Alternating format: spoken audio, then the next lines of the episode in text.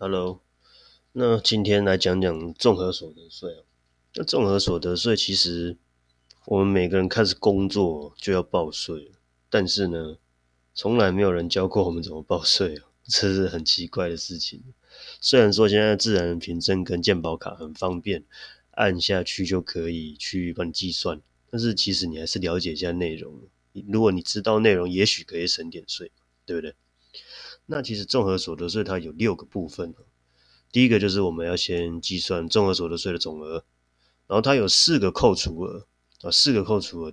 其其中之一这个叫免税额，每个人都一样的。第二个是一般扣除额，那它有两种选法，是标准扣除额跟列举扣除额。那另外来就就是特别扣除，特别扣除额就是你有比较特别事项，它可以作为扣除的。那第五个是基本生活费差额。这个也是做一个折的折抵的部分哦。那最后我们全部算出来的部分，才是依你的应纳税额去看。那听起来很复杂，其实不难的。那我这个我是建议大家是，如果你是对表去看，会比较清楚。那第一个，我们先算综合所得税总额嘛，就是我们假设我赚一百万，那我们有一个薪资扣除额哦，特别扣除额，它是可以先扣二十万。那它有两个扣法，另外一个是服装费啊、进修费，这个基本上少用，所以一般都是走二十万那个部分。所以我一百万就先扣掉二十万，所以我的综合税的所得就是八十万。好，那另外就是免税额的部分，你如果本本人本身自己一个人去报，一个人是八万八，那你有配偶或是受抚养亲属，你有小孩子，那就是往上加嘛。哈，你一个人八万八，那两个人就乘以二，三个人就乘以三。那如果你今天有抚养父母的话，七十岁以上，一个一个父母直系亲属的话是十三万两千，这个都是免税额的部分。那再就是比较麻烦，就是一般扣除额，一般扣除额走两个模式，一个是标准扣除额，哦，标准扣除额就很单纯是十二万。那如果有配偶的情况下是二十万。那另外如果说你如果走列举扣除额的部分的话，列举扣除额有蛮多细项，我。抓几个比较重要，第一个就是捐赠嘛。很多人说捐赠可以省税哦，实际上它也是有一个限制。如果说你单纯捐一些呃教育机构啊、公益团体啊，哦，那他是说什么运动员啊，你只能用你的总额的二十 percent，就是假设我赚一百万嘛，我只能二十 percent 去来报来报那个税而已。所以你捐再多也没用，最多就是一百二十趴嘛，就是二十万，你最多最多你也顶多抵二十万。那另外，如果你是捐国防的话，我捐给政府，这就没有上限哦，看自己个人。那私校跟私校的话是五十 percent 哦，你的总额五十 percent。那政治现金就是基本上这是比较特别的东西，然后刚跟政党比较有有关系的，它有上限了，一户啊就最多就是二十万而已，你多也不行了。所以说你要借由捐赠来去省税，没有那么容易。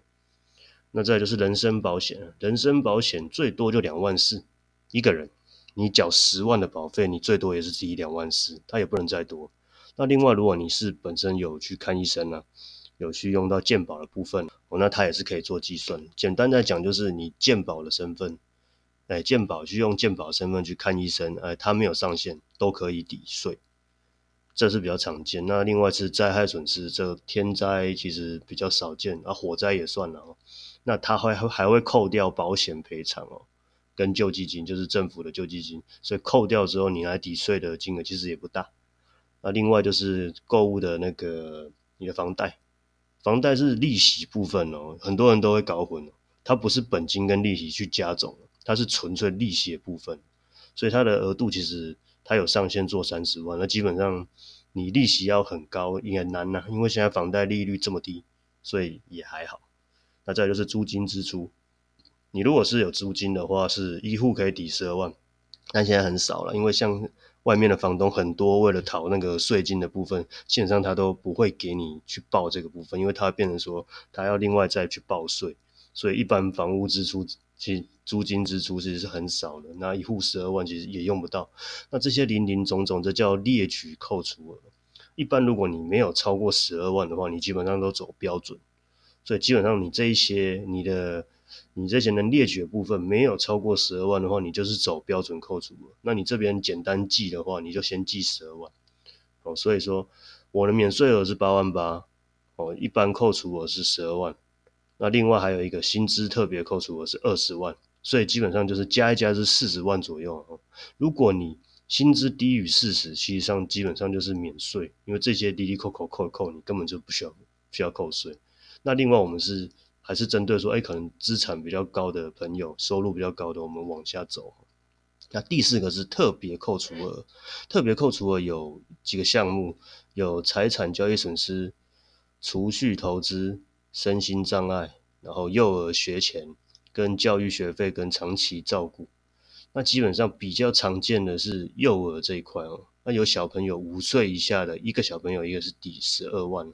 那教育学费就是你的你的子女可能是读读到那个大专院校，一个人抵两万五。那这些都是特别扣除的部分，比较常见。那另外还有一个储蓄的部分，储蓄是二十七万哦。那这个是单纯利息，所以基本上现在也很少，因为放定存的人其实不多。有很多金融商品可以用，可以用保险啊，用基金啊。那如果你用股票的话，要注意，如果会有一个叫股息的部分，股息它是要另外课税的，所以要注意这个部分。那如果另外说，哎有。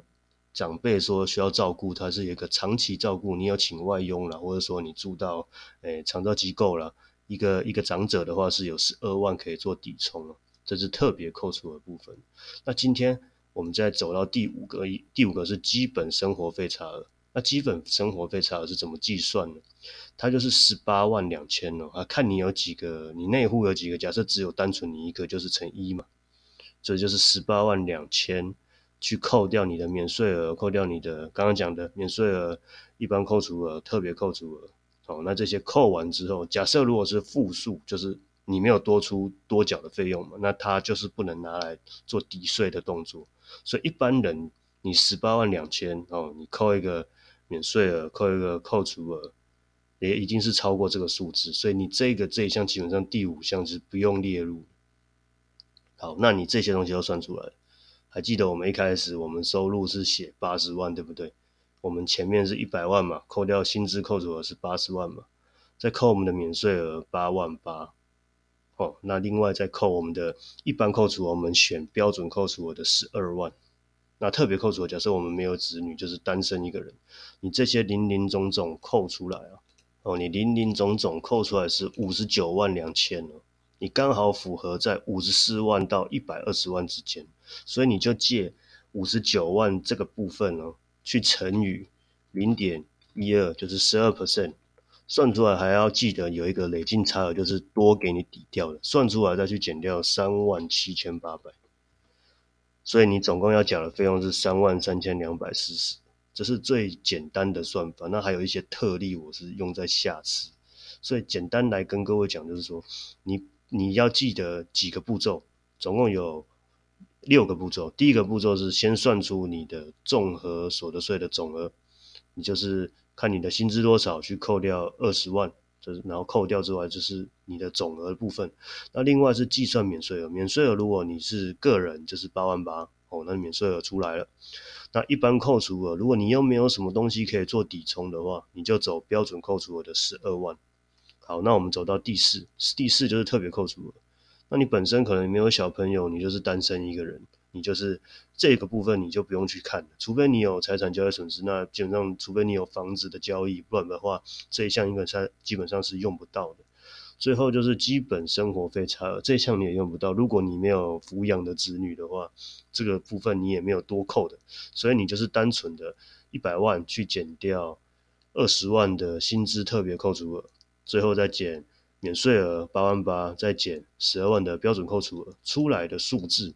五十九万多。那你就看你对应是在哪一个集聚，看我们第六表的公式，哎，对应出来是刚好在第二个集聚，第二个集聚就是五十四万到一百二十万之间，那这之间是十二 percent 嘛？十二 percent 算出来的数字，再记得减掉三万七千八百，然后。出来的数字就是三万三，所以你赚一百万的收入，你就大概要扣掉三万三的税金。